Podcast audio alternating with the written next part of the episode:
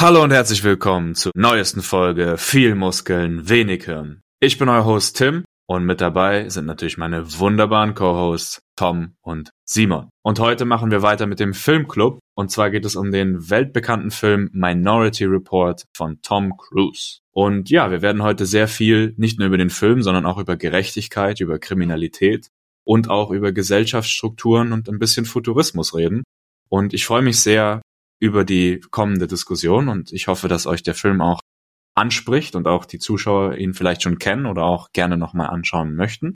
Und ich würde sagen, wir machen jetzt erstmal ein kleines Intro in den Film überhaupt, für die, die es noch gar nicht kennen, und dann diskutieren wir mal die grundlegenden Aspekte. Also, wir befinden uns in Amerika im Jahre 2054, also mittlerweile gar nicht mehr in der allzu weit entfernten Zukunft. Und wir haben einen System im Staate Washington, in dem sozusagen die Kriminalität des Mordes nicht mehr existiert. Und der Grund dafür ist, dass das System so funktioniert, dass es ein paar Hellseher gibt, ja, mehr dazu später, und die können alles vorhersehen, was an Morden passieren wird. Und dann greift die Polizei immer ein paar Sekunden, bevor der Mord tatsächlich passiert, ein, um ihn dann zu unterbrechen, bevor er stattfindet. Soweit schon mal ein ganz spannendes Konzept und ja, was wir sehen ist, Tom Cruise, unser Hauptcharakter, ist eben einer dieser Polizisten, die immer eingreifen.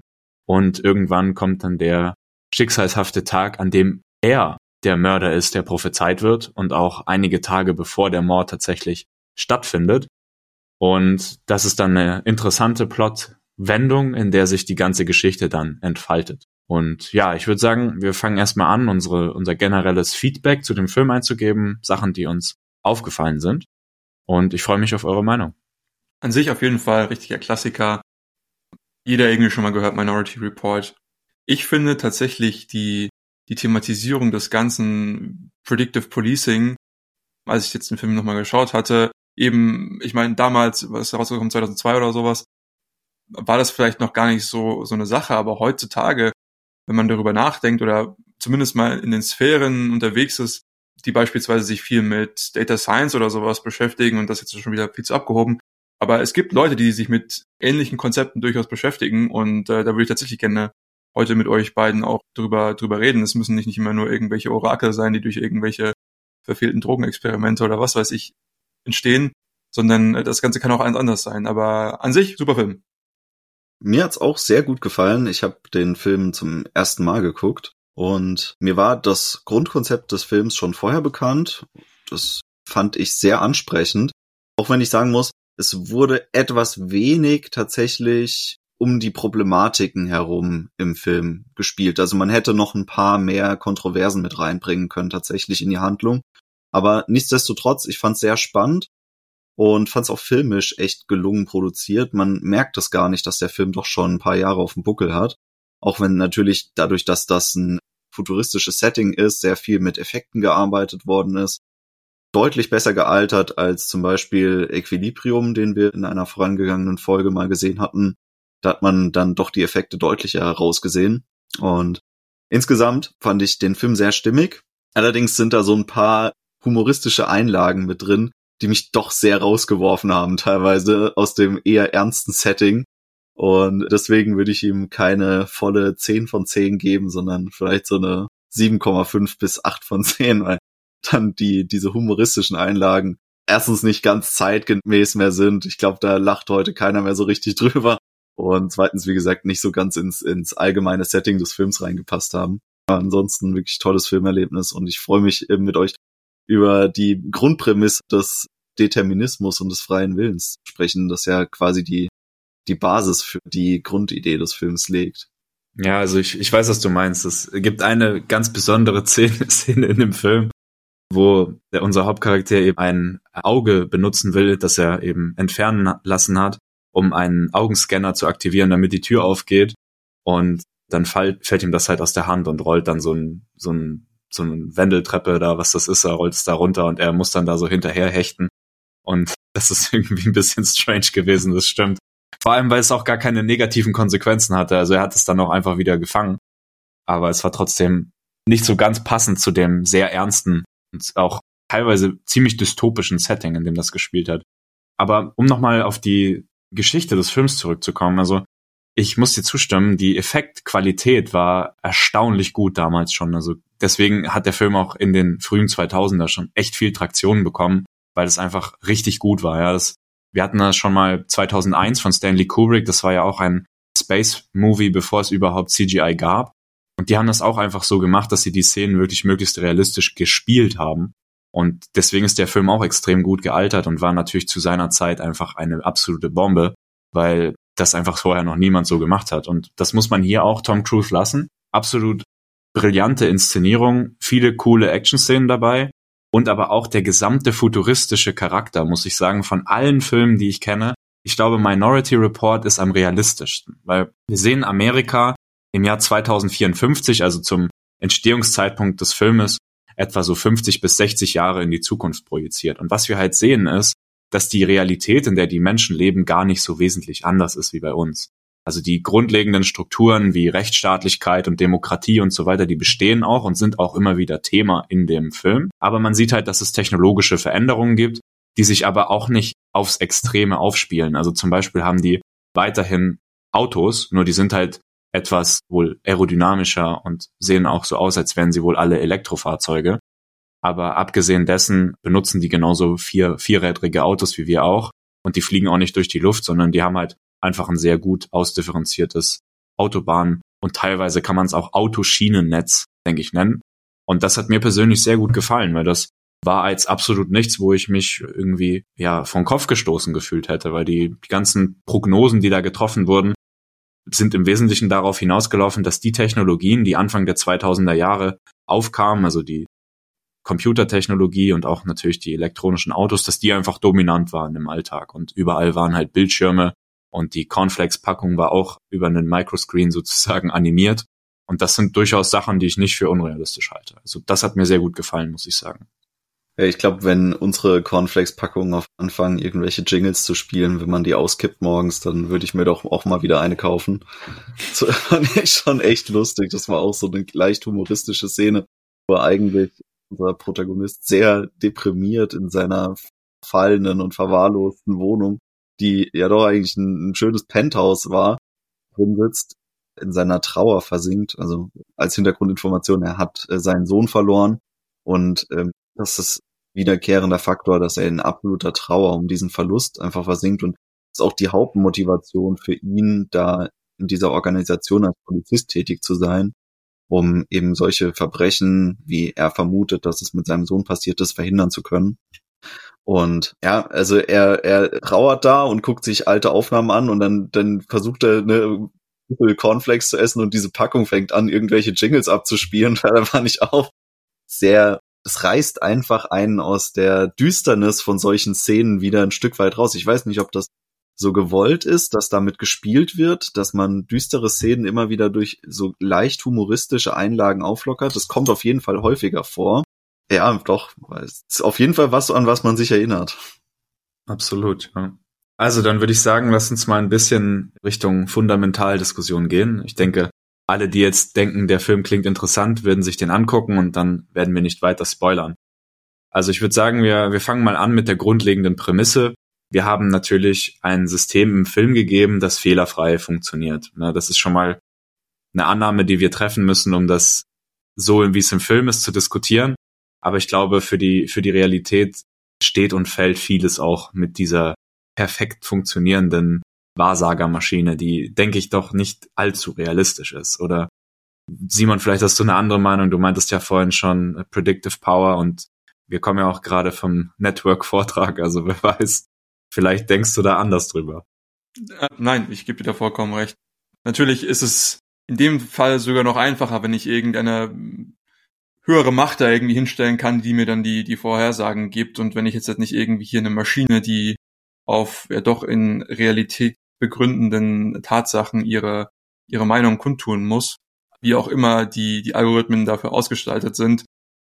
Wir kommen schnell in solche Konzepte wie Computational Irreducibility von Stephen Wolfram. Das müssen wir jetzt halt hier gar nicht tiefer behandeln. Vielleicht nur einfach zu sagen, dass man Systemen, die eben nicht äh, ja, berechenbar reduzierbar sind, die die Wirklichkeit nicht stauchen kann. Also ich muss sagen, die Wirklichkeit ablaufen lassen und kann sie nicht schneller einfach vorhersagen. Ich kann sozusagen nicht über die die, die Zeit, die Achse überspringen. Und natürlich muss sowas wie beispielsweise hier, wenn ich jetzt vorhersagen möchte, irgendein ein Mord oder auch irgendein anderer kriminaler Akt, muss ich halt zwangsweise schneller sein, als die Realität abläuft, damit ich diesen Mord verhindern kann. Beispielsweise eben solche Konzepte sagen aus, dass das an sich rein physisch nicht funktioniert. Ja, selbst wenn ich jetzt die ultimative Rechenmaschine hier hinstelle und heutzutage würde ich behaupten, haben wir sehr, sehr, sehr, sehr gute Rechenmaschinen. Ja, mit denen können wir beispielsweise versuchen, das Wetter bis, naja, in ein paar Tage in die Zukunft vorherzusagen oder vorherzusagen versuchen, wie viele Salatgurken denn jetzt in den nächsten drei Wochen von den Supermarktregalen fliegen werden. Aber all diese Sachen sind eben das, was sie sind, sehr ungenau. Ja, und das sind häufig Richtlinien. Und solche extremst komplexen Phänomene wie beispielsweise jetzt äh, die, die soziale Interaktion Mord, wenn man es irgendwie so schreiben kann, vorherzusagen, da bin ich irgendwie ein bisschen kritisch dahinter. Also ich meine, wir versuchen das noch nicht ganz so heutzutage unterschiedliche, ja, es gibt irgendwelche Faktoren, die man irgendwie in einem, in einer Gebiet, beispielsweise in einer, in einer Nachbarschaft, wo ich weiß, okay, da passiert relativ viel Kriminalität. Und dann kann ich gucken, okay, an welchen Tagen passiert mehr Kriminalität und an welchen weniger. Und dann habe ich beispielsweise zu heißen Temperaturen passieren dann irgendwie mehr Morde, gibt's irgendwie sowas. Und dann gibt's beispielsweise mehr, mehr Streifen auf der, auf der Straße zu diesen Zeiten. Aber all das Ganze ist jetzt auch mehr oder weniger akkurat. Dementsprechend, long story short, ich glaube ja weniger, dass wir das überhaupt haben werden. Und ich glaube, es ist auch gut, dass wir es nie haben werden. Also was du beschreibst, ist im Endeffekt eine Form des statistischen Profilings, also bekannt unter dem verrufenen Begriff des Racial Profilings, dass man eben sagt, okay, es gibt gewisse Tätergruppen, bei denen ist es sehr, sehr wahrscheinlich, dass wir zu einem positiven, also positiven Festnahmeergebnis kommen, wenn wir da nachgucken, also wenn wir an der Stelle nach was suchen. Und genauso kann man natürlich statistisch andere Faktoren einfach ausfindig machen, wie du schon gesagt hast, beispielsweise besonders heiße Sommertemperaturen oder es gab auch mal irgendwie ein Wissenschaftsgerücht, das besagt hat, dass Vollmondnächte besonders anfällig sind für Straftaten. Das hat sich als nicht wahr herausgestellt, dass das so ist. Allerdings ist es halt so, dass du halt wirklich irgendwie statistische Signifikanzen feststellen kannst. Zum Beispiel, auf welchen Straßen wird besonders oft zu schnell gefahren, in welchen Regionen gibt's besonders viele Straftaten, wo halten sich besonders viele Straftäter aus. Und das sind alles Faktoren, die man ja durchaus im Justizbetrieb, gerade in der Vollzugsvariante des Justizbetriebs, also in der Polizei, als ausführende Gewalt gut nutzen kann, um Arbeitspläne aufzustellen, die Sinn ergeben. Also ist jedem klar, dass gewisse ähm, Tätergruppen sehr schnell abnehmen, wenn man nur noch bei 85-Jährigen danach suchen würde. Also die sind einfach sehr selten straffällig. Und insofern macht es zum Beispiel Sinn, eher bei Jugendlichen, zum Beispiel na, Drogenhandel oder sowas zu fahnden, als dass man jetzt irgendwie die, die Altenheime durchforstet. Und äh, das ist ein sehr verrufenes Konzept, weil man ja immer mit dem Gegenargument kommen kann, so okay, aber dann äh, guckt man automatisch weniger bei anderen Gruppen und die sind ja eventuell genauso straffällig. Und das verzerrt dann ja auch die Wahrnehmung, wenn man ein besonderes Augenmerk auf gewisse Gruppen und gewisse Bezirke legt, dann steigt damit natürlich auch die Inzidenz, weil da, wo ich besonders lange suche und besonders viel gucke, sehe ich sehr viel und da, wo ich dann dementsprechend weniger gucken kann, sehe ich auch weniger. Man erschafft sich also seinen eigenen Bias irgendwie, der dann diese Statistik weiter bekräftigt, die man davor irgendwann mal vielleicht mit weniger Bias erstellt hat. Das ist aber jetzt nicht unbedingt das Konzept, das im Film vorgestellt, auch wenn es sehr interessant ist und wir gerne darüber reden können. Das Konzept im Film ist ja, dass du quasi mit Sicherheit voraussagen kannst, okay, es passiert jetzt hier ein Mord und du verhinderst den. Also es ist gar kein Mord passiert. Und da stellt sich eben die Frage, kannst du ein Verbrechen verurteilen? Also kannst du jemanden verhaften und ins Gefängnis stecken für ein Verbrechen, was er gar nicht begangen hat, faktisch? Er hat ja nicht mal die Chance dazu gehabt, das Verbrechen zu begehen, weil man ihn ja vorher schon verhaftet hat. Ich meine, da fällt mir auch irgendwie ein, wenn du versuchst, deine, deine Vorhersagemethode zu testen, wie du das gerade eben gesagt hast, irgendwie du, du hast irgendeinen Bias oder so, du, du kannst ja dann gar nicht mehr irgendwie testen, ob du irgendwie falsch gelegen hast oder nicht. Ja. Das ist ja irgendwie so, jede Vorhersage ist dann irgendwie eine richtige Vorhersage. Und daher ist irgendwie, gebe ich dir recht, auf jeden Fall. Spannend. Ja, also um, um das jetzt auf die, die Realität, wie wir sie vorfinden, umzumünzen. Ich meine, ihr habt das jetzt beide schon gesagt. Also die, die Statistik ist ein sehr, sehr gutes Werkzeug, um mit Phänomenen in der Breite umzugehen. Aber in der Juristerei haben wir eben immer Einzelfallbetrachtungen und gehen damit immer ganz tief in die Spitze. Und die oberste Regel ist es eben, niemanden unschuldig in den Knast zu stecken. Und das ist auch so ziemlich das wichtigste Prinzip, wenn es darum geht, Rechtssicherheit im Staat an sich gewährleisten zu können. Dass man eben als Bürger weiß, wenn man unschuldig ist, und man kommt in die Situation, dass man vor Gericht steht, dass man dann auch eine sehr, sehr hohe Wahrscheinlichkeit hat, ungestraft davon zu kommen. Das ist eben extrem wichtig für das Zusammenhalten der Gesellschaft und das ist noch wichtiger als Straftäter tatsächlich immer zu verurteilen. Und von der Prioritätensetzung her wissen wir natürlich, die, die statistische Inferenz wäre in der Spitze aufgrund der Computational Irreducibility technisch gar nicht machbar. Also das ist eine mathematische Unmöglichkeit. Das heißt, wir müssen, wir müssen theoretisch schon dieses Konzept diskutieren, dass wir einen Hellseher haben, der das weiß. Da begeben wir uns jetzt natürlich auf, auf ethischen Boden und das finde ich eine sehr, sehr spannende Perspektive, weil Tom meinte jetzt schon, du hast die Straftat ja gar nicht begangen, für die du verurteilt wirst. Und das ist natürlich, auf, in erster Linie ist das ja faktisch richtig. In zweiter Instanz müssen wir uns auch angucken, dass die, die Informationen, die das Orakel hervorgibt, ist ja immer exakt, welche Person welche Person zu welchem exakten Zeitpunkt tötet.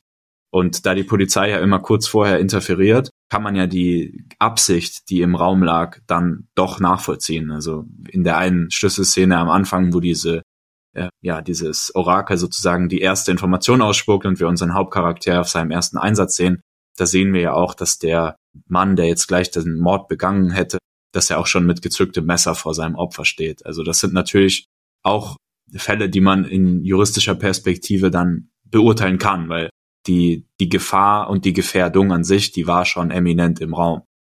Natürlich ist die, die Annahme hier auch wieder, dass die Orakel die genaue Sekunde wissen, wo es passiert.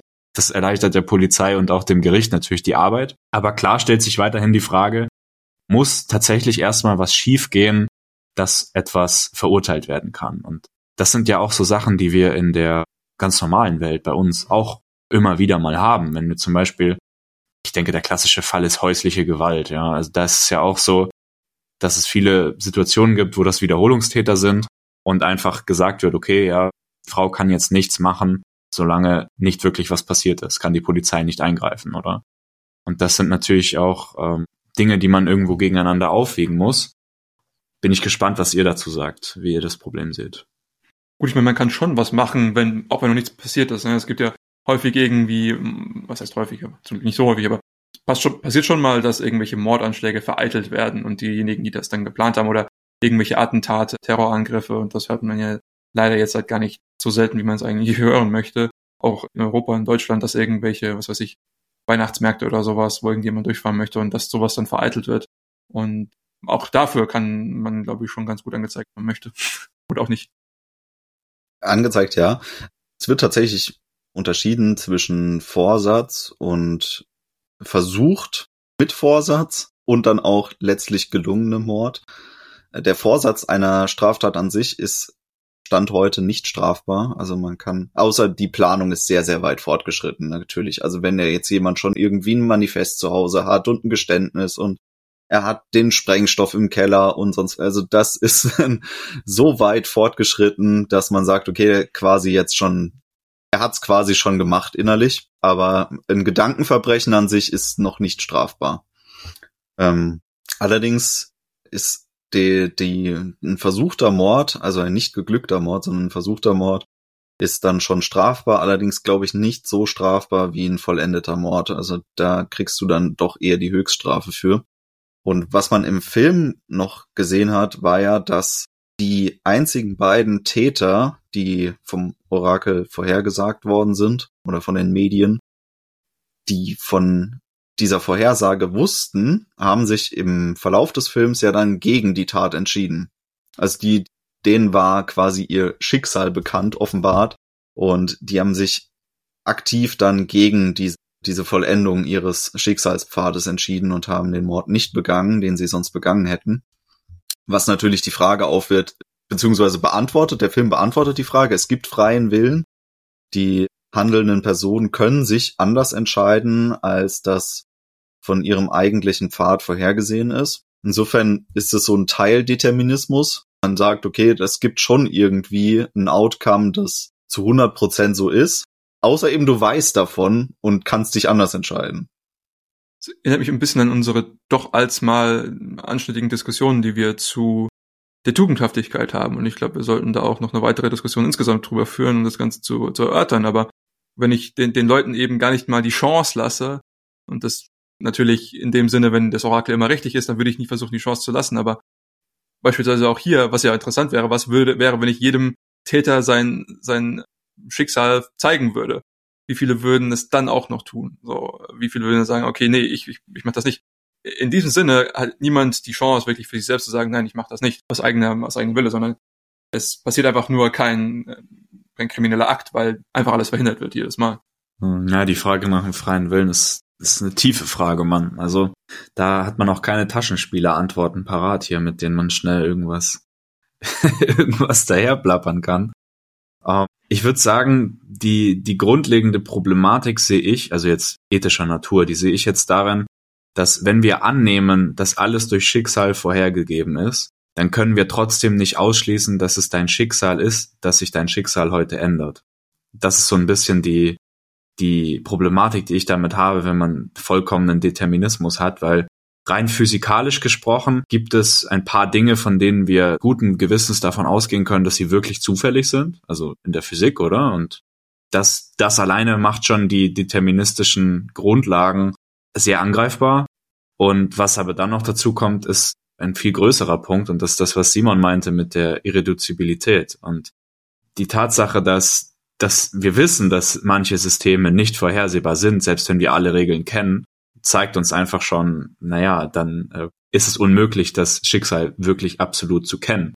Wenn man an Schicksal glaubt, aber auch weiß, dass es unmöglich ist, es zu kennen, dann ist das irgendwo Wortgeplänkel, wenn ich sage, es ist alles vorhergesehen und vorherbestimmt, weil.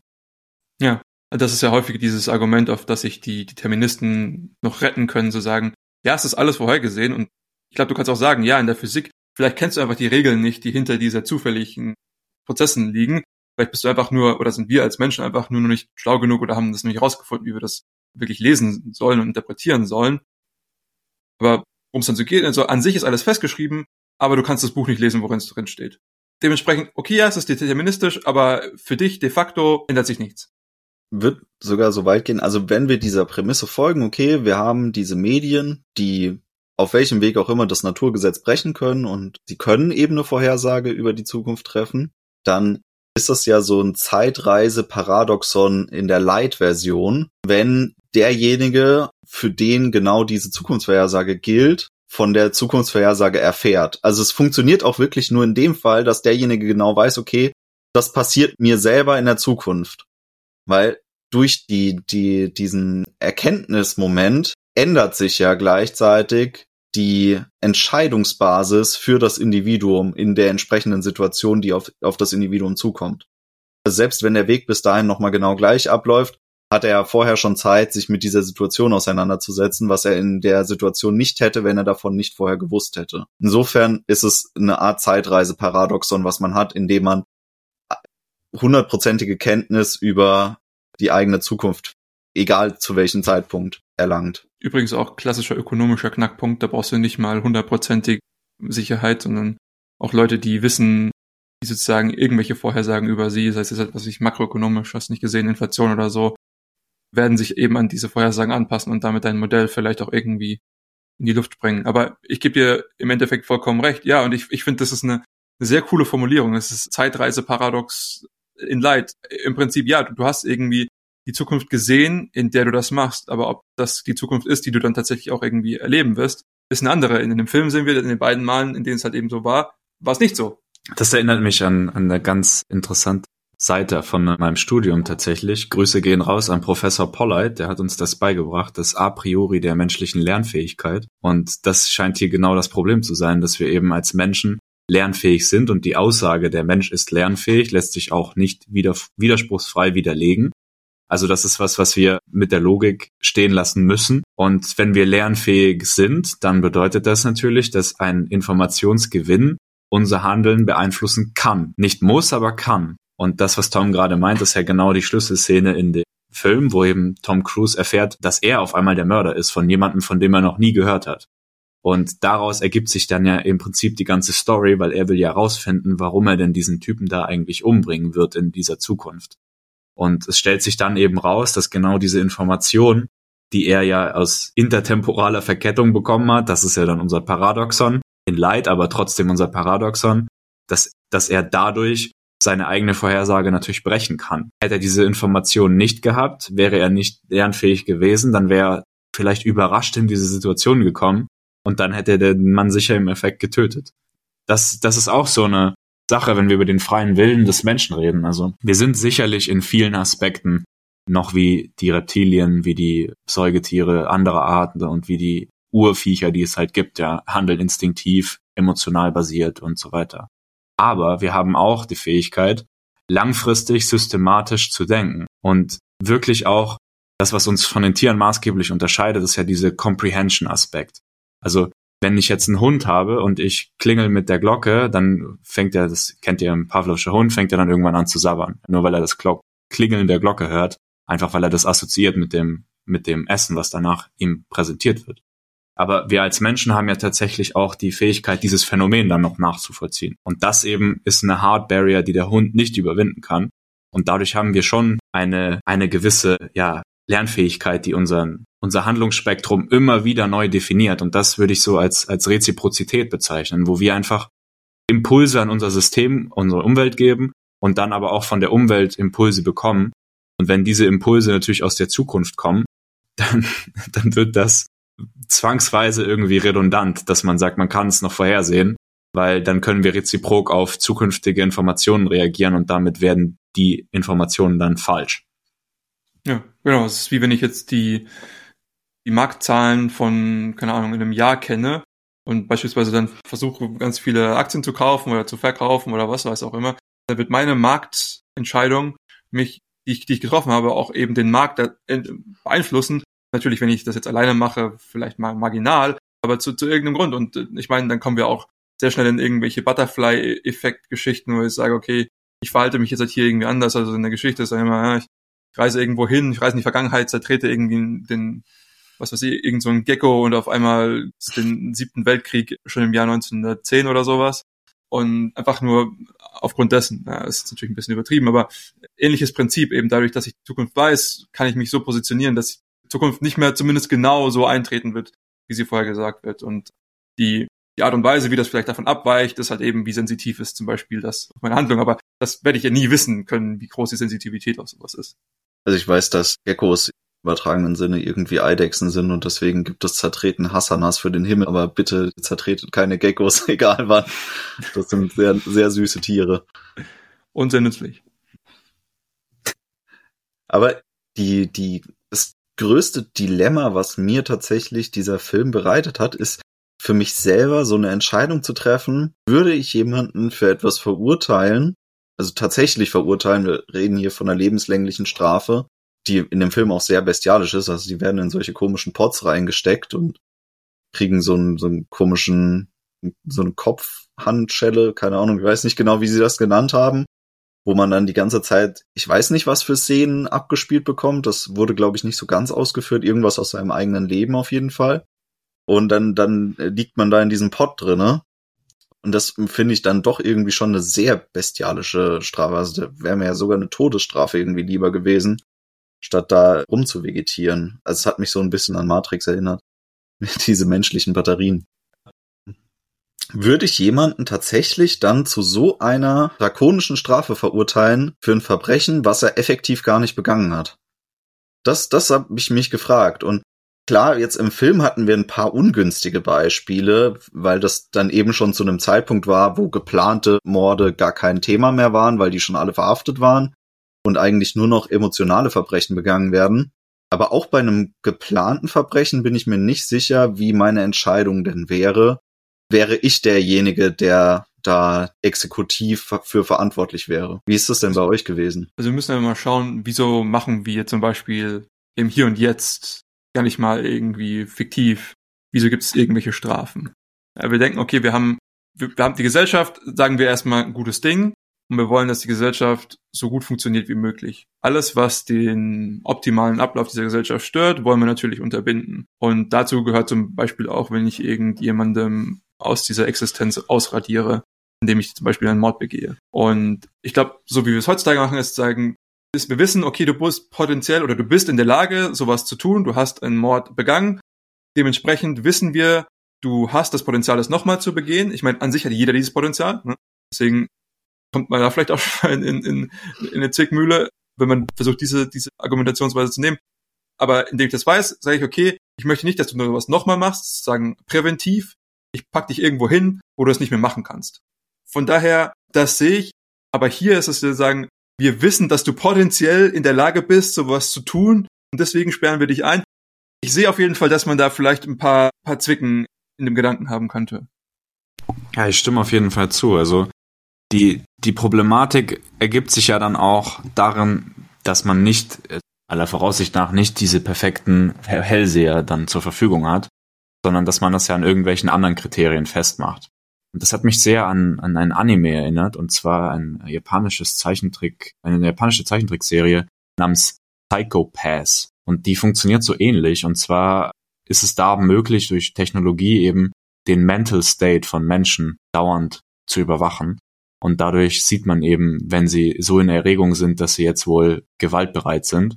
Und dadurch werden dann auch Straftaten praktisch verhindert, bevor sie passieren, weil man dadurch dann schnell eingreifen kann, wenn es dazu kommt, dass eine Person so aufgeregt ist. Und ich denke auch in der Realität wäre das dann natürlich eine krasse Überwachungsmaßnahme, die man permanent machen müsste. Und letzten Endes ist die, die Schwierigkeit ja darin auch zu sagen, ich brauche ja eigentlich ein System, in dem der Richter den Einzelfall anhand der gegebenen Gesetze bestrafen kann. Weil ich kann ja nicht Mord mit Mord vergleichen. Also so wie das im Film gemacht wurde, dass die Strafe für alle einfach das ist, dass sie da lebenslang in diese Gapse kommen, das kann ich in der Realität nicht bringen, es gibt ja ganz unterschiedliche Situationen. Es gibt Leute, die andere Leute töten, indem die das monatelang vorher planen und dann wirklich kaltblütig durchziehen. Und es gibt Situationen, in denen sich Leute streiten und jemand schubst einen anderen und der fällt dann die Treppe runter und stirbt dann. Und da haben wir im Strafrecht ja natürlich die verschiedenen Differenzierungen, die Tom vorhin ja auch schon angesprochen hat. Aber selbst wenn es um den Akt eines aktiven Mordes geht, gibt es ja auch große Unterschiede und der Kontext ist immer wichtig.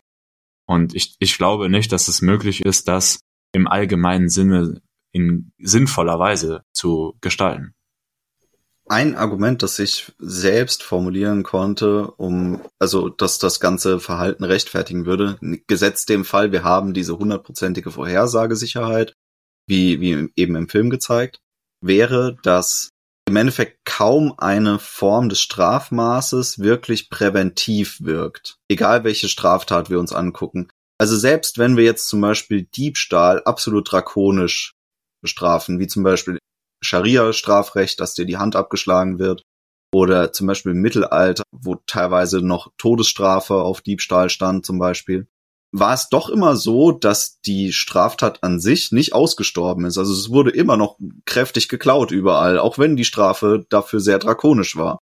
Und das Einzige, was sehr nachhaltig dafür sorgt, dass keiner mehr eine Straftat in diese Richtung begeht, ist, dass absolut klar ist, die Aufklärungsquote liegt bei fast 100 Prozent. Also hohe Aufklärungsquoten sind das beste präventive Mittel, was es gibt. Also wenn du weißt, okay, ich gehe in diesen Laden rein und ich werde zu 100 Prozent erwischt, wenn ich hier was klaue, dann klaut keiner mehr in diesem Laden was. Das versucht gar nicht erst jemand. Während wenn es einfach klar ist, okay, ich gehe hier in den Supermarkt um die Ecke und wenn ich da den Fünf-Finger-Rabatt für mich abziehe, merkt das in der Regel keiner, dann wird da wohl auch recht häufig geklaut werden. Und insofern ist tatsächlich Aufklärungsquote wahrscheinlich das beste Mittel zur Prävention von Straftaten. Und insofern wäre gesetzt dem Fall, man hätte diese Vorhersagekapazität, wäre das wahrscheinlich tatsächlich juristisch gesehen das beste Mittel, um die allermeisten Straftaten, gut, in dem Fall ist jetzt halt Mord, nachhaltig wirklich zu senken. Das, das ist ein Mittel, das du nicht ausgleichen kannst durch irgendeine andere Maßnahme. Ja. Shoutout geht raus, Martin Leschke damals. Äh, Entdeckungswahrscheinlichkeit mal Strafmaß ergibt sozusagen den Abschreckungsfaktor von, von jedem, äh, ja, von jedem Punishment, von jeder Strafe. Aber ich gebe dir natürlich vollkommen recht. Natürlich muss man sagen, die, die Strafe musste natürlich auch ein ausreichender sein. Ne? Also wenn du dann einfach sagst, okay, für den Mord gibt's einfach ein paar, paar Schläge auf dem Hintern, finden das manche Leute vielleicht doch auch. Ja, logisch. Ähm. Aber das, Aber das ist ja trotzdem die klassische Homo economicus Geschichte, wie du gerade meintest mit der Entdeckungswahrscheinlichkeit, Simon. Also wir haben es ja schon eigentlich so, dass die Strafen, Strafrecht immer so sind, dass sie hoch sind und höher als das, was der Nutzen ist, den die Person aus der Straftat eigentlich zieht. Aber wir haben halt die Problematik mit der, also zumindest sollte das ja eigentlich die Idee sein. Aber wir haben halt die Problematik. Ich meine, wie, wie würdest du den Nutzen berechnen, den irgendjemand aus Mord zieht? Also vielleicht ist das, dass er irgendjemanden töten kann, ist es dem mehr als sein Lebenswert, sein Leben wert. So. Ja, aber ich meine jetzt auch im, im Fall, wenn, wenn wir quantifizierbare Straftaten haben, zum Beispiel Diebstahl, Steuerhinterziehung und sowas. Genau. Und das Problem ist allerdings, dass der, der Agent halt nicht kalkuliert im Sinne von irgendwelchen Erwartungswerten, sondern dass die Wahrscheinlichkeit die wichtigste Rolle spielt. Weil wenn ich halt weiß, ich habe eine Wahrscheinlichkeit von ein Prozent, dass ich erwischt werde, dann ist mir die Strafe fast schon egal, weil ich dann einfach davon ausgehen kann, dass es nicht passiert. Und das ändert halt das, das Kalkül fundamental. Und da hat Tom auf jeden Fall recht, dass diese Potenz des Systems das maßgeblich verändern würde. Aber auf der anderen Seite haben wir auch die Schwierigkeit, dass wir eben wissen, dass das in der Realität nicht so verlässlich funktioniert, zumindest nicht prädiktiv. Und da würde ich sagen, ist der Schlüssel einfach die gesellschaftliche Entwicklung an sich voranzubringen und dafür zu sorgen, dass die, das ist nämlich das, was Leschke übrigens erweitert hat, dass es nicht nur Strafmaß mal Entdeckungswahrscheinlichkeit, sondern auch Opportunitätskosten mit einbezogen werden. Weil wenn ich überlege, dass ich jetzt meinen Monat damit verbringe, einen Bankraub zu planen zum Beispiel, dann hätte ich ja während des Monats auch produktive Tätigkeiten unternehmen können, an denen ich ja auch ganz legitimerweise was verdient hätte. Und wenn ich jetzt in Situationen komme, wo das Land an sich so weit entwickelt ist, dass Menschen, die arbeiten wollen und auch irgendwas dann machen, genug abschöpfen können, dann sind die Opportunitätskosten für solche Straftaten einfach irgendwann zu hoch. Klar, also wenn, wenn die Opportunitätskosten irgendwie zu hoch sind, irgendwas zu klauen, ähm, alles mögliche, ich bin halt immer noch bei so emotionalen Straftaten wie eben dem Mord, das ist schwierig. Weil, weil den, den, das Nutzenkalkul jetzt halt nicht unbedingt monetärer Art ist. Natürlich. Also das, das wird aber auch nie, das ist ja keine lösbare Frage. Also wenn ich jetzt zu Hause irgendwie unter Eheleuten einen Streit habe und die eine Person tötet die andere, dann, mein Gott, das, also das wird bis ans Ende der Menschheit immer wieder passieren. Das, das können wir auch nicht verhindern. Das, diese Affektgeschichten, die einfach aus dem Moment raus entstehen, die. Das sind ja auch die einzigen Morde, die in Minority Report nicht verhindert werden können. Genau, weil das Orakel hat halt die geplanten Morde dann schon viele Tage vorher gewusst. Und dadurch war das für die Polizei natürlich so einfach, das alles zu regeln, dass sich das auch rumgesprochen hat, dass dann geplanter Mord gar nicht mehr funktioniert. Ja, beziehungsweise dass halt einfach keiner mehr einen geplant hat. Die, die im Affekt gemordet haben, die haben das ja vorher gar nicht antizipiert, dass sie jetzt gleich jemanden umbringen. Um, recht interessant finde ich noch zu bedenken, es gibt ja dieses äh, verschiedene Fallbeispiele aus der Spieltheorie, wie Menschen sich verhalten. Und die würden ja so ein bisschen diesem Opportunitätskostenprinzip widersprechen, was ihr gerade aufgemacht habt. Weil es gibt immer diesen einen Entscheidungspfad, dass sich ein Teilnehmer im System egoistisch verhält und sich da die meisten Benefits erstmal für errechnet. Also wenn man sagt, okay, ich spiele mit den anderen mit, weil ich darauf vertraue, dass die auch mit mir mitspielen, dann springt für uns beide wahrscheinlich das, das beste Ergebnis raus. Wir unterstützen uns irgendwie gegenseitig, wir profitieren voneinander und dann läuft alles. Aber wenn jetzt der eine Teilnehmer sagt, ah, okay, die wollen mir vielleicht gar nichts Gutes oder das bringt mir nichts, mit denen zu interagieren, dann tendiert er zu einem egoistischen Ansatz. Und in dem Fall von einem Verbrecher wäre das halt vielleicht ein gesellschaftlich parasitärer Ansatz, dass er halt einfach sagt, okay, ich will gar nicht arbeiten, ich glaube irgendwie nicht, dass mir das was bringt oder vielleicht werde ich irgendwie abgezogen, wenn ich irgendwo angestellt werde oder so. Äh, ich habe nicht die Chancen. Man kennt ja diesen, diesen Street Talk von Verbrechern teilweise, warum sie zum Beispiel mit Drogen handeln oder so. Also irgendwie sagen, sie hätten gar keine andere Chance, irgendwie Geld zu machen oder ich krieg die Scheine sonst nicht und kann mir keine Sneakers leisten, keine Ahnung, ich weiß nicht. Man kennt das. Äh, Szene typisch auf jeden Fall, diesen, diesen typischen Talk, den die dann haben. Und das ist tatsächlich diese, äh, diese egoistische Variante aus der Spieltheorie, dass sie zwar nur so mittelgut abschneiden, wenn sie den Weg gehen, weil die Kosten teilweise sehr hoch sein können, wenn sie versagen. Allerdings ist der Benefit auch relativ hoch für den Einsatz, den sie initial bringen müssen dafür. Und diesen Weg gehen doch deutlich mehr Leute, als man denken würde in Gesellschaften, auch wenn die sehr gut funktionieren. Und deswegen lässt sich das nie ganz ausschließen, weil das ist die natürlichste Handlungsweise, ist nicht unbedingt die, wo man auf den Altruismus anderer vertraut, dass die einem irgendwie positiv gegenüberstehen oder halt in positive Handlung mit einem gehen wollen, sondern dass man auch davon ausgeht, dass die ebenfalls egoistisch denken. Die Sache Und, ist, es ist nicht altruistisch. Die, Nein, aber es wird in der Spieltheorie so genannt. Ich weiß, dass es nicht unbedingt altruistisch ist. Aber ich, ich weiß, du hast, das ist ein Pet Peeve von dir, das Wort, alles klar, aber es, es ist einfach die, die, die äh, Verwendung des Begriffs stammt eben aus der, diesen Beispielen. Ich weiß aber nicht, wie, wie gut das dann überhaupt noch ist zur Verwendung.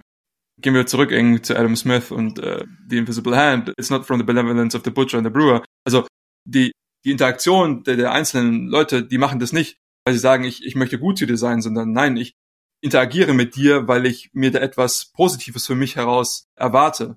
Ja, also jeder, beispielsweise jede Kaufhandlung, und das ist ja immer diese, diese komplette, viele Leute sagen, ja, das kann irgendwie nur nur so ein Spiel sein, ne, der eine verliert was, der eine gewinnt was. Nein, nein, nein, in der Kaufhandlung, zumindest eine, die komplett frei ist, geht es nur darum, dass beide Parteien oder je nachdem wie viele Parteien drin sind, gewinnen. Beispielsweise, ich sage, das Geld ist mir weniger wert als dieser Toaster, den ich jetzt habe. Ob die, die, die Kosten oder alle Sachen, die ich mit dem Geld sonst kaufen könnte, mit diesem, keine Ahnung, 20 Euro, das ist mir weniger wert als der Toaster. Ganz kleiner Exkurs nur deswegen. Ich glaube, und das geht auch ein bisschen zurück auf das, was, was Tim vorhin gesagt hat, dass man, man muss halt eben eine, eine Gesellschaft von den Strukturen schaffen, die eben diese Opportunitätskosten nicht zu kooperieren, im Sinne von irgendeinen Weg einzuschlagen, der nicht ähm, positiv Summenspiel erzeugt, dass der nicht mehr so attraktiv wird. Und klar, du wirst es nie komplett verhindern können, weil das ist eben das, das Ziel von einer gesellschaftlichen Struktur. Ich kenne das eben aus diesem Kooperationsspiel. Man, also jeder beginnt mit einem gewissen festen Geldbetrag und alle Teilnehmer, die miteinander interagieren, haben die Auswahlmöglichkeit, dass sie eben einen Teil ihres Geldbetrages in Gemeinschaftspot einzahlen, wo sie dann entscheiden können, wie viel möchten sie sparen, wie viel möchten sie reingeben, dass sie einfach alles reingeben und dass man halt auch die Möglichkeit hat, gar nichts reinzugeben. Und das ist eben eine Abwägungsfrage. Den höchsten maximalen Benefit kann man nur dann rausholen, wenn alle immer darauf vertrauen, dass jeder alles einzahlt und deswegen auch immer jeder alles einzahlt. Weil dann kriegst du am meisten am Ende wieder ausgezahlt aus dem Pot. Weil immer anhand des Füllstandes wird der Wert erhöht und dann wird dann alle ausgezahlt. Auch egal, das ist eben die Prämisse. Und klar, man kann so sagen, okay, ich bin vorsichtig und ich vertraue denen nicht zu 100 Prozent, deswegen spare ich immer ein bisschen was und gebe nur ein bisschen was rein. Das ist die eine Methode, die man fahren kann. Aber man kann auch eben darauf vertrauen, dass irgendjemand wird schon einzahlen, aber ich zahle gar nichts ein und dann mache ich nur Gewinn. Und das ist ja. eben diese Variante des, des Spiels, die, die für ein einziges Individuum maximale Gewinne erbringen kann, während alle anderen netto immer Verluste machen. Ich meine, das ist so ein bisschen äh, das, das klassische Setting. Oftmals ignoriert das beispielsweise Dynamik und wiederholte Interaktion. Und das ist ja das, was du in der Gesellschaft hast. Du hast irgendwie wiederholte Interaktion in diesen Dingern. Ich weiß jetzt nicht, wie es genau in der Ausgestaltung war. Manchmal hast du Anonymität. Da weißt du nicht, wer was reingetan hat und wer, wer nicht. Ich meine, das sehen wir auch heutzutage in unserem Sozialstaat sehr anonym. Du weißt jetzt nicht, wer wie viel reinzahlt und wer jetzt ausnimmt. Also zumindest nicht, wenn ich durch die Straße gehe, kann ich das den Leuten nicht auf der Stirn ablesen. Aber da gibt es zum Beispiel ein interessantes Experiment von, äh, von einem Forscher Axelrod, der beispielsweise diese Strategien eben, die in diesem Gefängnis, der Prisoner's Dilemma spielen, und das ist ja eigentlich meistens ein, ein Prisoner's Dilemma, wo es herkommt, wenn du ähm, beispielsweise sowas wie äh, eine Wiederholbarkeit in so ein Spiel mit reinbringst, dann hast du es häufig so, dass beispielsweise solche Strategien wie Tit for Tat gewinnen. Also ich spiele so lange gut, bis du einmal beispielsweise schlecht spielst, so, und dann bestrafe ich dich dafür. Aber wenn du dann wieder gut spielst, dann, dann spielen wir beide wieder gut, so. Und das sind häufig eben solche Modi, und das, das sieht man ja auch heutzutage viel in irgendwelchen, was weiß ich, internationalen politischen Abläufen, ja, also du haust mir auf die Finger, ich hau dir auch auf die Finger, damit du siehst, dass ich hier irgendwie mich nicht ausnehmen lasse. Und aber an sich sind die meisten schon am besten dran, wenn sie kooperieren. Und da gibt es verschiedene Variationen und da gab es mal so einen Wettbewerb, ist eigentlich ganz interessant.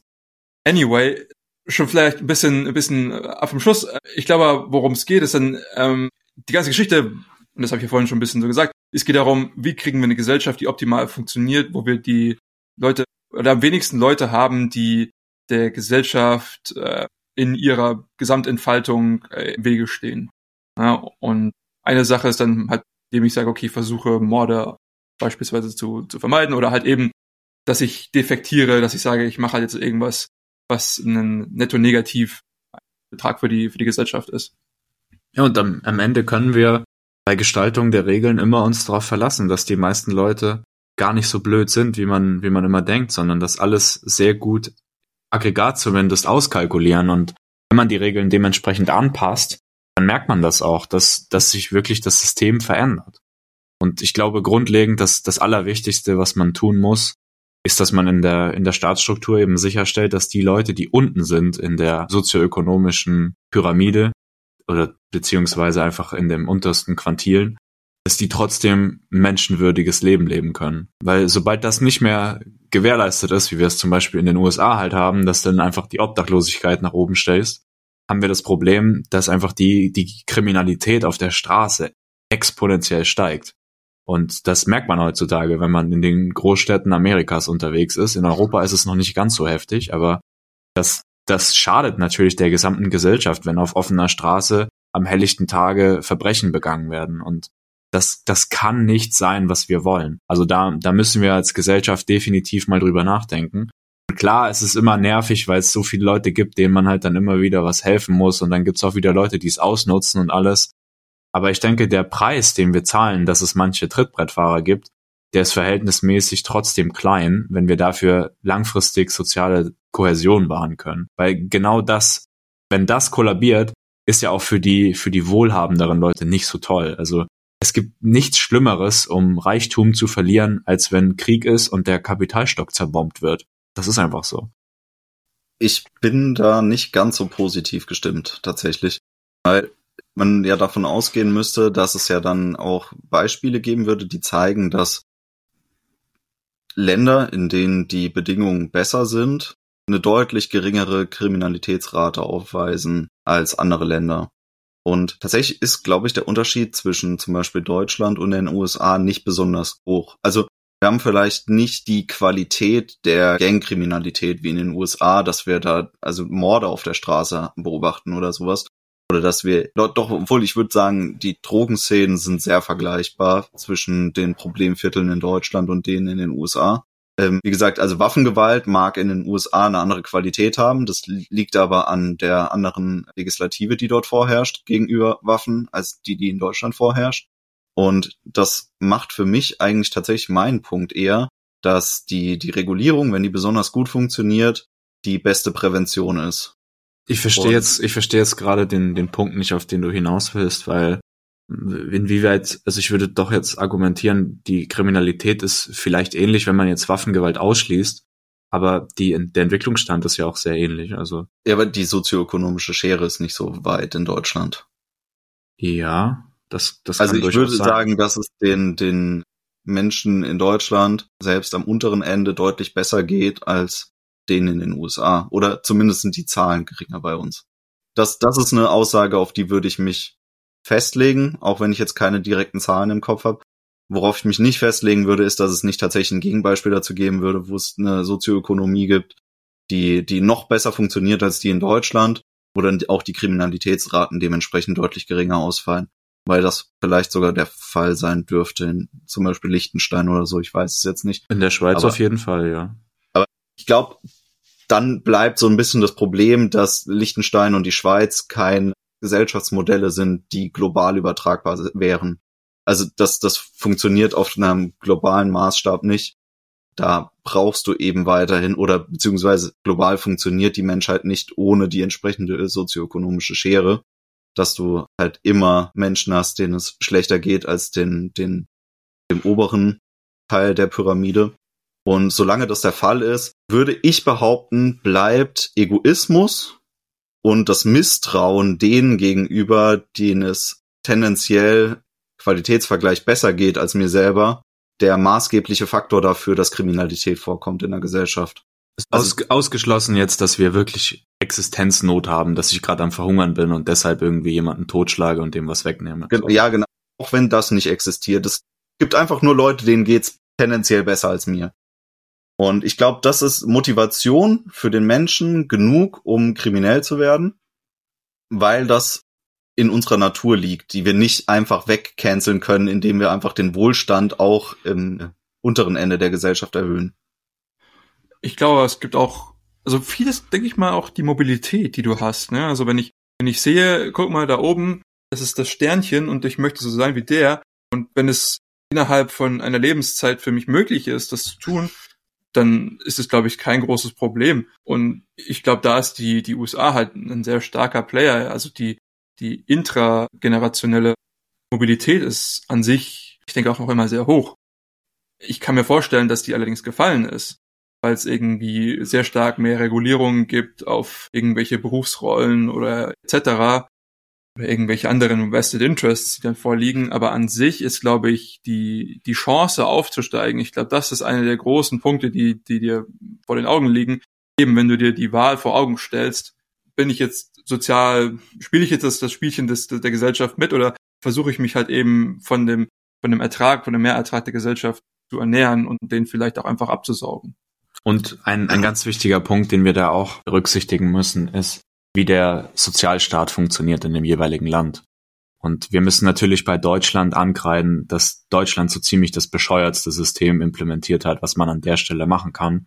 Und zwar haben wir einen sehr großen Sozialstaat, in den alle einzahlen, aber wir haben für die zwei wesentlichen Grundpfeiler gesellschaftlicher Stabilität, und das sind Rente und Gesundheitsvorsorge, haben wir Systeme, in denen die reichen Leute oben sich abkapseln können und nicht mehr in die gesamten Kassen einzahlen und auch alle Beamten und Staatsdiener nicht in die gesamten Kassen einzahlen, die für die Bevölkerung an sich da sind. Und so haben wir halt eine Mehrklassengesellschaft, die in einem Sozialstaatsapparat entsteht. Und das ist mit Sicherheit ein, ein Drama, was, was immer weiter auch für Probleme so sorgen wird. Und wir sehen ja auch immer mehr Flaschensammler unter den älteren Leuten in den ganzen Parks. Also zumindest beobachte ich das hier in Bayreuth immer mehr. Und das ist ja in gleicher Weise auch ein Problem in Amerika, wo eben die die kollektiven Systeme Abkapselungen ermöglichen. Und das ist halt was, was wir in der Schweiz explizit nicht haben. In der Schweiz ist jeder für seine Krankenkasse selbst verantwortlich, aber es zahlt auch jeder Mensch, gegeben seines Alters, den gleichen Beitrag. Also egal wie viel einer verdient, er zahlt immer den gleichen Beitrag. Und je älter man wird, desto mehr zahlt man. Und so hat man automatisch eine Umverteilung dahin, dass die Leute, die, die älter sind und tendenziell mehr haben, die Leute, die jünger sind, dann ein bisschen mitsubventionieren und so auch mehr Mobilität zulassen. Und auch die Altersvorsorge ist so, dass sie auf mehreren Säulen aufbaut, indem eben es wirklich Teile gibt, wovon allen Menschen einbezahlt wird und auch an alle Rentner dann per Umlageverfahren ausgeschüttet wird. Und das haben wir halt in Deutschland nicht, weil die Leute, die genug verdienen, können sich einfach aus der Rentenversicherung abkapseln. Und das ist natürlich eigentlich genau nicht Sinn der Kollektivität, weil ja die, die besonders leistungsstark sind und auch viel Geld verdienen, dann auch überproportional viel einzahlen sollten. Und da hat sich Deutschland natürlich ins eigene Bein geschossen. Und dann bei, in Amerika gibt's das einfach nicht großartig mit der kollektiven Handlungsgesellschaft. Verbessert mich, wenn ich das jetzt falsch verstanden habe, aber ich habe das jetzt gerade so ein bisschen so aufgefasst, als hätten wir den ähm, die Grundprämisse ein bisschen verloren. Weil dem Punkt, Simon, den du jetzt gemacht hast, der würde sich ja eher darauf beziehen, dass jemand sich in der sozialen Hängematte, wenn man den Begriff benutzen möchte, ausruht, gesellschaftlich gesehen. Also halt als ähm, ja, willentlicher, parasitärer Gesellschaftsteil. Hört sich alles nicht besonders schön an, aber ich benutze die Begriffe jetzt einfach mal, um, um ein sehr, sehr überspitztes Argument zu machen. Ähm, und worum es eigentlich geht, ist, dass intrinsische Motivation in der Gesellschaft weiterhin gegeben ist, also worum es mir ging, ist, dass weiterhin eine intrinsische Motivation gegeben ist, kriminell zu werden, weil es einfach eine Differenz gibt. Also es gibt einfach was, was über mir steht, qualitativ in meiner Betrachtung der Gesellschaft und meine Position. Um dahin zu kommen, gibt es eben mehrere Wege. Du hast vorhin angesprochen, diesen generationellen Wechsel zwischen den verschiedenen Ständen in der Gesellschaft, dass man halt die Möglichkeit hat, innerhalb einer Lebensspanne irgendwie von vom Tellerwäscher zum Banker, Bankbesitzer, keine Ahnung was weiß ich, Millionär zu werden, halt den den American Dream zu leben, wo ich dir wahrscheinlich recht geben würde. Also ich denke, das äh, hat lange Zeit auch so stattgefunden. Ich kenne zumindest die die Untersuchungen, die es dazu gibt. Allerdings hat das jetzt nicht wirklich dazu geführt, dass die Leute gesagt haben, okay, arbeiten ist besser als Verbrechen. Sondern Verbrechen wird halt trotzdem als ein valider Weg angesehen, um was an der eigenen Situation zu ändern. Es ist halt die egoistische Variante, aber ich glaube nicht, dass man das gleichsetzen kann damit, dass jemand lieber das Sozialsystem ausnutzt, als zu arbeiten. Das tatsächlich ist damit inbegriffen. Also wenn ich jetzt sage, okay, ich kann einfach sagen, ich labe mich einfach in den Früchten der, der Gesellschaft, indem ich einfach mich in dem dafür vorgesehenen Sozialsystem irgendwie befinde. Oder wenn ich sage, ich, ich klaue zum Beispiel oder ich versuche sonst einfach irgendwie Ressourcen aus dem Mehrertrag der Gesellschaft abzuziehen, das ist für mich jetzt erstmal erstmal jetzt gleich. Natürlich gibt es ganz, ganz große andere Unterschiede. Das, ist, das eine ist natürlich von der Gesellschaft irgendwie vorherbestimmt und das auch gut zu sein, dass wir das in gewissen Ausmaßen haben. Aber das andere würde ich jetzt auch einfach mal daraus sehen, dass ich, dass ich einfach keinen erstmal netto positiven Mehrertrag für die Gesellschaft liefere für, mit, den, mit den Handlungen, die ich mache, mit der Zeit, die mir in der Gesellschaft gegeben ist. Also von daher, das ist für mich schon irgendwie das Gleiche. Und eben, worauf es dann rauskommt, ist, dass sagen, für mich die netto positive Variante für die Gesellschaft, ja, dass das besser sein muss als das Extraktive, wo ich einfach nur versuche, den anderen mit dem Knüppel über den Kopf zu hauen und ihnen die Brieftasche zu klauen. Ich würde trotzdem sagen, den, den allgemeinen Wohlstand in der Gesellschaft zu verbessern und auch die Aufstiegsmöglichkeiten in der Gesellschaft zu verbessern, ist nicht so effektiv darin, Verbrechen, Verbrechensraten zu senken, wie wenn man sich besonders dafür einsetzt, die Aufklärungsquoten zu steigern. Also ich ja. glaube, das ist einfach der effizientere Weg, um Verbrechensraten nachhaltig zu senken. Das andere kann ein Beitrag dazu sein. Das hat bestimmt seine Berechtigung. Allerdings würde ich sagen, wenn man sich nur auf diesen positiven Weg verlässt und sagt, okay, ich steigere den Wohlstand, jeder hat die Chancen aufzusteigen durch seine Arbeit, das ist grundsätzlich für jeden möglich, dann glaube ich, wirst du sehr unerfolgreich sein, wenn das dein Mittel zur, zur Wahl ist, um Kriminalitätsraten zu senken. Ich glaube, da, da wird man sehr enttäuscht werden von. Da stimme ich dir auch zu. Und für mich sind das alles nur notwendige Bedingungen. Also es ist nicht ausreichend, dass ich zum Beispiel, wenn wir jetzt alle bettelarm sind und ich weiß, wenn ich jetzt das Brot klaue für meine Familie, dann schießt ihr, schießt ihr mir in den Kopf, so, aber dann kann meine Familie wenigstens einen Tag länger leben. So, das ist mir, ist mir egal, weil halt einfach ich habe nicht, sagen, mein einziger, mein einziger Ausweg. Auf der anderen Seite natürlich auch klar, wenn, wenn es ein sehr großer ökonomischer Wohlstand gibt, so, dann gibt es noch natürlich andere Faktoren. Ne? Es sind alles unterschiedliche. Dann gibt es natürlich auch noch die jeweiligen Normen und Regeln und Institutionen in der Gesellschaft. Also ob das jetzt halt legislative sind oder einfach nur, sag ich mal, kulturelle Normen sind, die beispielsweise sagen, okay, wir haben jetzt einen sehr großen Zusammenhalt, wir kennen uns alle, wir würden uns nie irgendwas was antun oder irgendwie sowas. Also es sind ganz viele verschiedene Sachen. Ich glaube, worum es einfach nur geht, gerade jetzt halt bei diesen äh, ökonomischen Verbrechen, ne, ich klaue irgendwas oder ich, keine Ahnung, ich trage zum Beispiel nicht zu dem Kuchen bei in der Höhe, wie ich sollte, oder ich nehme mehr raus, wie ich, wie ich sollte, irgendwie sowas. All diese Sachen können beispielsweise, ich glaube, meiner Meinung nach einfach äh, reduziert werden, wie gesagt, reduziert werden, wenn du einfach die Opportunitätskosten, wie Tim das vorhin ganz richtig gesagt hast, erhöhst.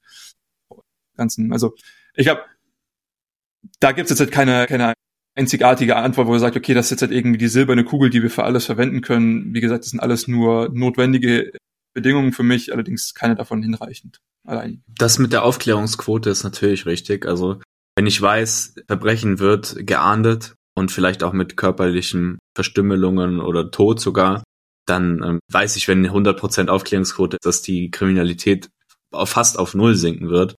Allerdings musste auch berücksichtigen, dass diese bessere Aufklärungsquote auch oft mit einem höheren Wohlstand und besseren Institutionen einhergeht. Also das, das wird sehr schwer sein, das zu isolieren von den unterschiedlichen Effekten, weil üblicherweise ist es ja so, dass die Gesellschaft voranschreitet, reicher wird, sich bessere Institutionen ausbilden, das macht die Gesellschaft wieder reicher, dann bilden sich die Institutionen noch besser aus und mit jedem Schritt, den sich die Institutionen besser ausbilden und die Gesellschaft reicher wird, wird ja tendenziell auch die qualitative Arbeit der Exekutive oder der Polizei besser gesagt einfach besser, weil die immer mehr Ressourcen zur Verfügung haben und auch immer mehr Mittel und Überwachungsmedien etc. Und wenn dann ein guter Rechtsrahmen besteht, dann geht das alles irgendwie auch synergistisch nach vorne. Aber klar, wenn man es jetzt theoretisch einzeln isoliert, die Entdeckungswahrscheinlichkeit ist das wichtigste Element, definitiv. Also der, der, dieser, das ist ja dieser, dieser Bird-Instinkt, oder? Der, das eine Huhn sitzt weiter oben auf der Leiter als ich. Deswegen pick ich dem jetzt auf den Fuß. Das, das wird nie verschwinden, definitiv. Wildes Beispiel jetzt mal für, für was, was äh, sozioökonomisch nicht so gut funktioniert hat, wo aber die Aufklärungsquote sehr effizient war, wäre halt die Stasi in der DDR gewesen. Also da ging es halt um, um Verbrechen gegen die DDR als Staat selber. Und die waren unfassbar effizient da drin, das aufzuklären und zu ahnden.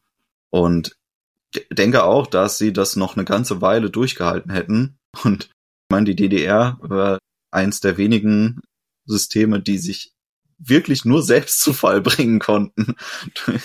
Aber okay, das ist ja bekannt.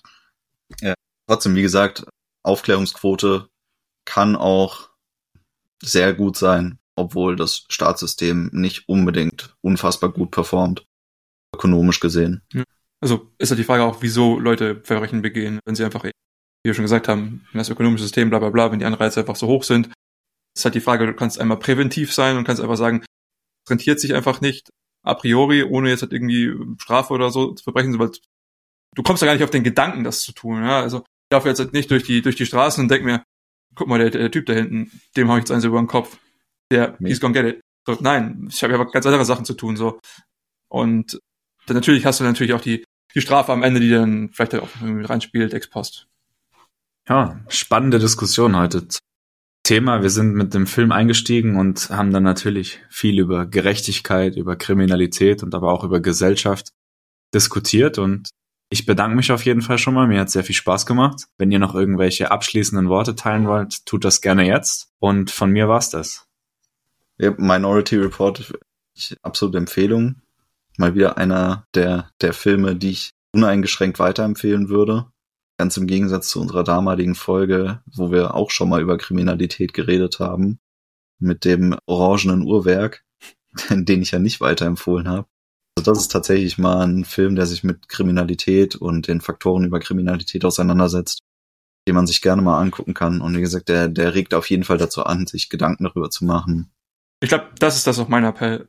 Wenn man eben solche Werke vor sich hat, wie zum Beispiel Minority Report, natürlich, man kann sich leicht durch die, die Special Effects und sowas irgendwie nicht verwirren lassen, aber irgendwie ein bisschen betüteln lassen und denken, das sieht doch alles ganz cool aus. Und, aber viele von den Regisseuren oder häufig auch von den Autoren, die dahinter stehen, haben eine, eine tiefere Message dahinter. Und auch wenn das manchmal gar nicht so einfach zu sehen ist und die Message vielleicht auch manchmal nicht ganz so nett ist, äh, vielleicht einmal trotzdem drüber nachzudenken. Lohnt sich. Ja, euch beiden vielen lieben Dank für die Diskussion. Hat mir sehr viel Spaß gemacht. Falls ihr, liebe Zuhörer, irgendjemanden kennt, der auch einfach mal mit einer Diskussion anfängt und dann komplett woanders aufhört, gerne weiterleiten. Wir, wir freuen uns über, über jeden, der, der sich sowas auch irgendwie reinziehen möchte. Ein Spaß. Natürlich, wir freuen uns immer, wenn wir äh, zu, Zuwachs bekommen können. Und falls ihr irgendwelche Vorschläge habt für Themen, für Filme, lasst uns gerne wissen. Und ja, in diesem Sinne, macht's gut. Bis zum nächsten Mal.